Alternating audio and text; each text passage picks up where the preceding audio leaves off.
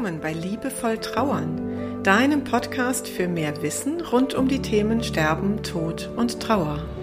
Für mehr Fühlen statt Denken und für einen liebevollen und heilsamen Umgang mit dir selbst und mit deiner Trauer. Ich bin Christine Kemkes und ich unterstütze dich sehr gerne darin, deine Trauer als einen wichtigen und wertvollen Teil deines Lebens zu akzeptieren und so auch deine Lebensfreude ganz neu zu entdecken. Also, auf geht's!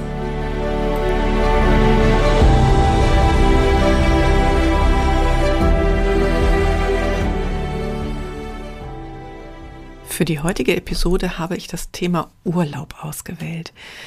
Viele von euch haben das an mich herangetragen mit der Frage, kannst du mal etwas machen für verwitwete Menschen, die nun vor der Situation stehen, dass sie alleine ohne ihren geliebten Menschen Urlaub machen müssen?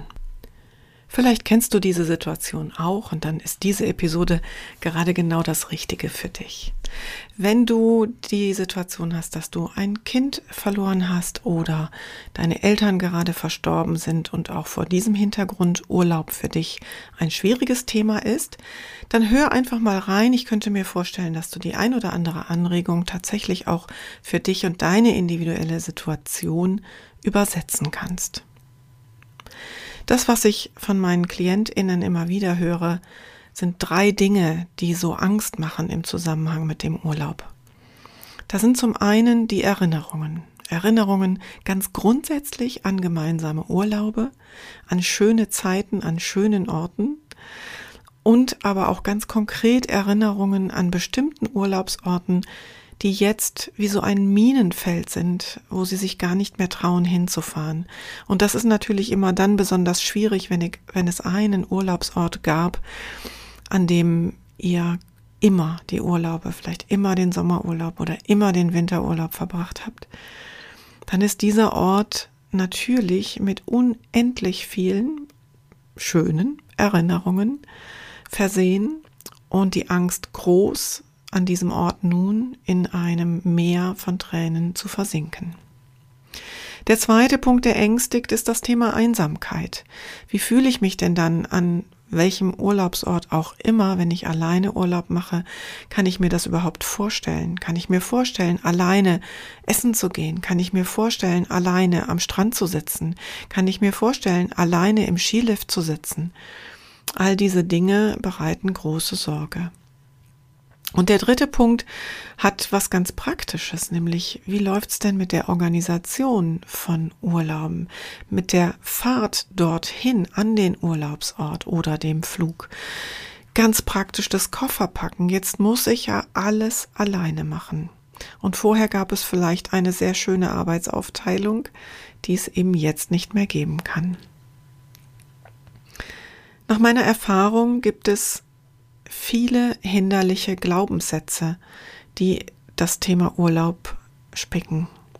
Und du kannst mal schauen, ob von den von mir genannten Glaubenssätzen einer dabei ist oder vielleicht auch mehrere, die auch auf dich zutreffen. Der erste Glaubenssatz, es darf mir nicht gut gehen. Urlaub verbinden wir ja mit einer Zeit, in der es schön ist, in der es uns gut geht, in der wir es uns gut gehen lassen, aber ich bin doch in Trauer. Wie kann das zusammenpassen mit diesem Gedanken, ich lasse es mir jetzt so richtig gut gehen. Ich lasse mich vielleicht auch mal in einem Wellness-Hotel ein paar Tage so richtig verwöhnen. Nein, das darf nicht sein. Ich bin ja in Trauer.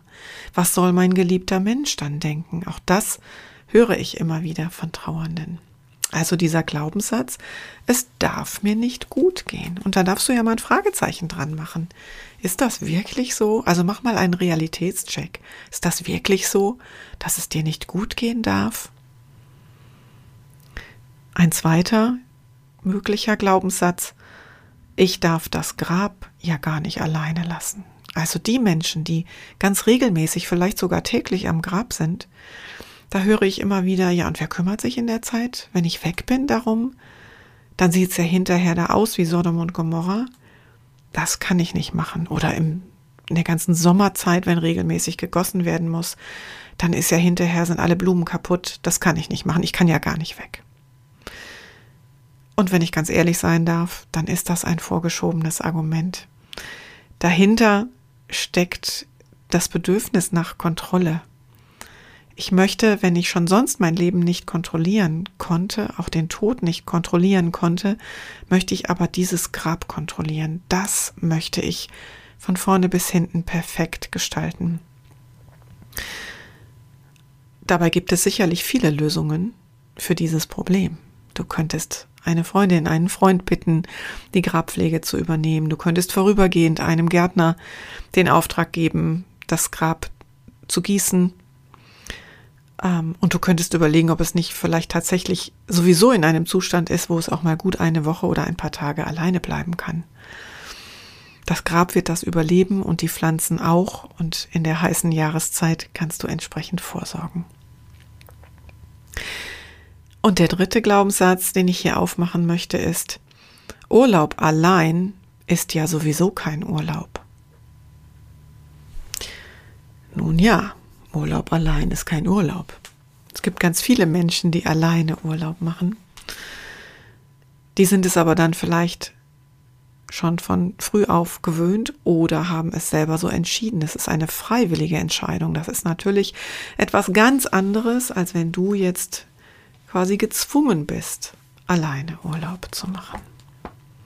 Und da kann ich nur sagen, du könntest das ja üben. Du könntest ja mit kurzen Aufenthalten anfangen. Also vielleicht mal nur ein Wochenende mit zwei Übernachtungen.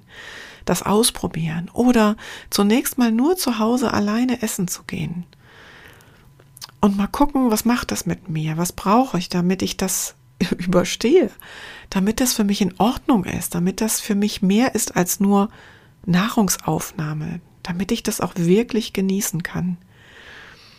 Und wenn es für dich tatsächlich so ist, dass diese Vorstellung, alleine irgendwo an einem Urlaubsort zu sein, tatsächlich der totale Horror ist, dann gibt es ganz, ganz viele sehr gute Gruppenangebote, Reiseangebote, nicht nur für trauernde Menschen, sondern auch Wandergruppenreisen, oder Städtereisen in der Gruppe. Also da gibt es viele Möglichkeiten und tatsächlich sogar welche, die spezifisch auf die Situation von Trauernden zugeschnitten sind.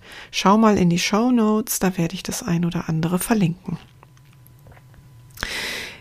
Die wichtigste Frage, die du dir stellen solltest, wenn du an dem Punkt bist, dass du sagst, also dieses Jahr möchte ich aber jetzt wirklich mal Urlaub machen. Das kann ja jetzt auch nicht sein, dass ich nach dem Tod meines Partners, meiner Partnerin gar nicht mehr in Urlaub fahre. Dann stell dir mal die Frage, wonach sehne ich mich? Und was brauche ich, damit ich mich in dem Urlaub gut und sicher und auch ein Stück weit geborgen fühle? Und lass diese beiden Fragen mal sacken. Wonach sehnst du dich? Und was brauchst du, damit du dich sicher und geborgen und wohl fühlst? Lass die Fragen sacken und notiere mal so in den nächsten Tagen immer wieder die Gedanken, die dir dazu kommen. Und ich bin mir ziemlich sicher, dass du dann so ein paar Parameter für dich gefunden hast, die dich die passende Urlaubsform, den passenden Urlaubsort herausfinden lassen. Manchmal ist es übrigens absolut heilsam, nochmal genau den Ort aufzusuchen, der immer euer Urlaubsort war oder ein Ort, wo ihr mal wart, wo du besonders schöne Erinnerungen daran hast. Manchmal macht es Sinn, genau dahin zu fahren. Und weißt du, im Urlaub gilt das insbesondere, was ich hier so häufig sage. Es gibt kein entweder oder. Der Ort, wo du entweder total glücklich und zufrieden und einen wundervollen Urlaub hast oder total traurig bist, sondern du wirst im Urlaub genauso wie zu Hause auch Situationen erleben, wo du sowohl traurig als auch zufrieden bist, wo du sowohl schöne, zufriedene, gelassene, entspannte Momente erleben kannst, als auch tieftraurige, in denen du weinst, in denen du verzweifelt bist, in denen du dich vielleicht auch fragst, was mache ich hier eigentlich? Und das zuzulassen, dass das halt beides sein darf, dass du mit dem Urlaub nicht die Trauer zu Hause lässt, sondern dass die einfach mit in den Koffer gepackt wird. Diesen Gedanken zuzulassen, der kann dich auch schon sehr entspannen.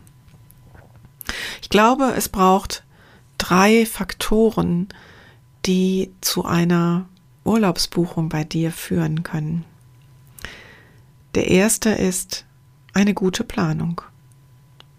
All das, was ich dir gerade schon versucht habe zu erklären. Also mach dir Gedanken, was der passende Ort ist, die passende Reiseart. Ist auch die Frage, fährst du lieber mit dem Zug oder mit dem Auto oder mit dem Flugzeug? Was ist jetzt das passende, der passende Weg für dich? Und dann darfst du auch planen, wie das mit der Rückkehr ist. Also, nach einer Woche Urlaub in die leere Wohnung zurückzukehren und dann sofort das arme Dir zu kriegen, könnte eine etwas schlechte Planung sein. Aber einer guten Freundin Bescheid zu geben, ich komme dann und dann zurück und könntest du mich vielleicht vom Bahnhof abholen und können wir dann noch einen Kaffee trinken zusammen oder kannst du mir zu Hause die erste Stunde noch irgendwie zur Seite stehen? Auch das gehört zu einer guten Planung dazu. Da komme ich gleich auch nochmal drauf zurück bei Punkt 3. Punkt 2 ist der Mut. Der Mut, den du brauchst, um diesen ersten Schritt zu gehen. Der Mut, den du brauchst, um dich zu überwinden. Und je länger du nicht in Urlaub gehst, desto größer wird der Mut sein müssen, den du aufbringst, um das zu überwinden, um diese Angst zu überwinden, was mag da wohl passieren. Und der dritte Faktor für eine mögliche Urlaubsbuchung ist, dass du dir ein Unterstützungsnetz baust. Das schließt bei dem an, was ich vorhin schon sagte. Bau dir so eine Art Sicherheitsnetz. Ähm, vielleicht eine Freundin, die du aus dem Urlaub heraus anrufen darfst, wenn es dir schlecht geht. Oder du guckst mal, ob es vielleicht tatsächlich beim ersten Mal hilfreich ist, mit einer Freundin oder einem Freund Urlaub zu machen. Manchmal ist aber auch genau das besonders schwierig. Das solltest du gut überlegen. Und eben diese, diese Frage der Rückkehr, ne? wer kann dich auffangen, wenn du dann wieder zurück in deinen Alltag kommst? Und was brauchst du am Ort, damit es dir gut geht?